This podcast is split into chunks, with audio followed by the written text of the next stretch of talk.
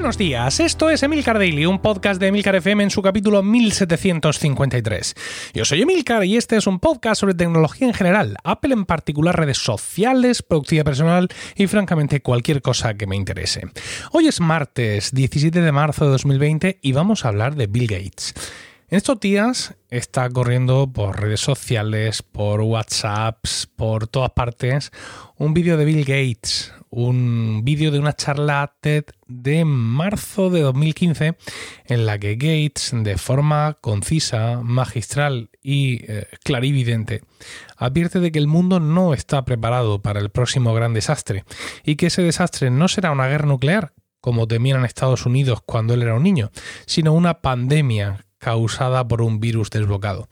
Ojalá Gates se hubiera equivocado. Ahí en las notas del programa os dejo el vídeo con subtítulos en español por si estáis interesados en echarle eh, los pocos minutos que dura como cualquier charla. Merece, mucho la pena ver a Gates en, digamos en, todo lo suyo, ¿no? con toda su capacidad de transmisión y de comunicación. Eh, esto es una faceta, digamos, medio desconocida de Gates, ¿no? Su capacidad de comunicar correctamente. Yo he contado muchas veces que, eh, que a mí me cambió mucho un, libro que yo eh, leí de Bill Gates. Se llamó en español Los negocios en la era digital. Lo estoy poniendo aquí, Los negocios en la era digital Bill Gates. Vale.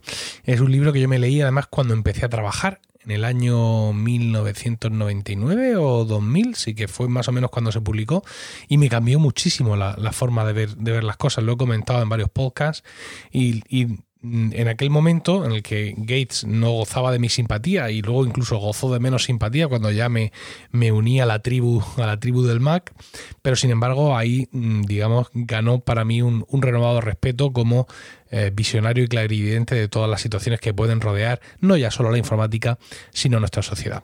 Pero bueno, aparte de por estos recuerdos del pasado, Gates es noticia estos días por otro asunto muy distinto. En la tarde del pasado viernes, Bill Gates anunció su dimisión del Consejo de Administración de Microsoft para poder dedicar más tiempo a sus causas filantrópicas, que incluyen el desarrollo y salud a nivel global, la educación y su, eh, su cada vez más eh, interés en intentar frenar el cambio climático. Con este paso se culmina el abandono por parte de Bill Gates de la empresa que fundara en 1975 con Paul Allen. Paul Allen, quien por cierto falleció en octubre de 2018. Recordemos que mm, Bill Gates dejó el puesto de CEO en el año 2000 y fue sustituido por el infausto Steve Ballmer. En aquel momento Gates se quedó con el puesto de jefe de arquitectura de software y también de presidente del Consejo de Administración en lo que bueno, podemos eh, llamar un lento striptease de cargos. Eh, ocho años después, en 2008, dejó el puesto de jefe de arquitectura de software para dedicar su día a día a la fundación Bill y Melissa Gates. Y finalmente dejó de ser presidente del Consejo de Administración en 2014. Así que os estaréis preguntando, ¿pues de qué dimite ahora? Pues dimite de lo que he dicho al principio, que dimite del Consejo de Administración, es decir, él dejó de ser el presidente del Consejo de Administración, lo que en, inglés se denomina chairman, ¿no? el hombre de la silla, y ahora dimite de su puesto raso en el Consejo, él era un miembro más de ese Consejo de Administración. Eh, es que eso, en, cuando dejó de ser presidente del Consejo en 2014, se quedó como miembro raso del Consejo y además como consejero personal del CEO de Microsoft, Satya Nadella, y de otros directivos. Ahora, como ya os digo, deja el Consejo en sí y Microsoft dice que no va a suplirle.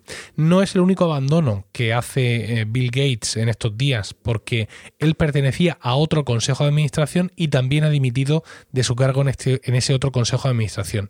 Ese otro Consejo de Administración es de una empresa llamada Berkshire Hathaway. ¿Vale? Como, como la actriz, lo de Hathaway, quiero decir, es una empresa eh, propiedad de Warren Buffett.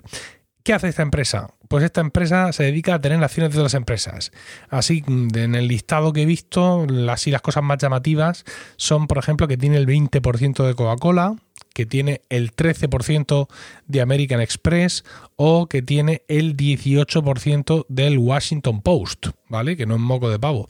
Por cierto, el Washington Post, como ya sabéis, es propiedad de Bezos, el dueño de Amazon, que es el hombre más rico del mundo. Bueno, pues Bill Gates es el segundo más rico del mundo según los listados de Bloomberg. En cuanto a declaraciones acerca de todo esto, pues muy pocas. Realmente no sé si porque la situación ha sido así llevada un poco con frialdad o porque no estamos en tiempos tampoco de hacer eh, muchas declaraciones sobre muchas cosas, ¿no?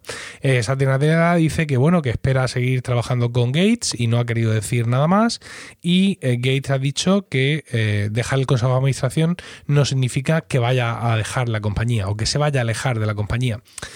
Claro, es que dice stepping down from the board in no way means stepping away from the company, ¿no? Podríamos traducirlo así. Dimitir del consejo de administración no significa alejarme de la compañía. Bueno, pues vale. Pese a estas palabras, evidentemente no cabe la menor duda de que estamos ante un momento histórico, ¿no? Yo creo que muy pocos fundadores eh, de este nivel que crean una empresa tan personal o tan personalista dan la talla luego más tarde para hacer algo así, ¿no? Para saber dejar de ser CEOs, pero sin estar, digamos, torpedeando o controlando todo lo que ocurre después. Eh, él creo que ha sabido hacerlo paulatinamente. No digo yo que en sus primeros años de dejar el puesto de CEO estuviera quietecito y simplemente recibiendo órdenes, no, evidentemente. Pero bueno, el caso es que la sensación que da es que sí se ha ido alejando realmente de Microsoft y de su día a día eh, y que lo ha hecho con bastante, bastante elegancia, ¿no? Yo, por ejemplo, dudo muchísimo que mi querido e idolatrado Steve Jobs hubiese sabido hacer algo parecido. Bueno, hubiese sabido o hubiese querido, ¿no? Eh, en estos momentos me, mm, diría que yo creo que él hubiera muerto en, eh, el cargo y, casi, casi realmente eh, pasó eso. Lo que pasa es que, bueno, pues su enfermedad le debilitó tantísimo que no le permitía, digamos, seguir ahí al pie del cañón, pero yo estoy seguro que Jobs hubiera sido de estos jefes que se mueren de un infarto en, la silla del, despacho y este tipo de, historias así dramáticas, o que en el caso de que en un momento dado, pues sí, deja el cargo y tal, pero lo hace de una forma, digamos, eh, un, poco, un poco ladina, ¿no? Intentando manipular todavía, intentando estar encima.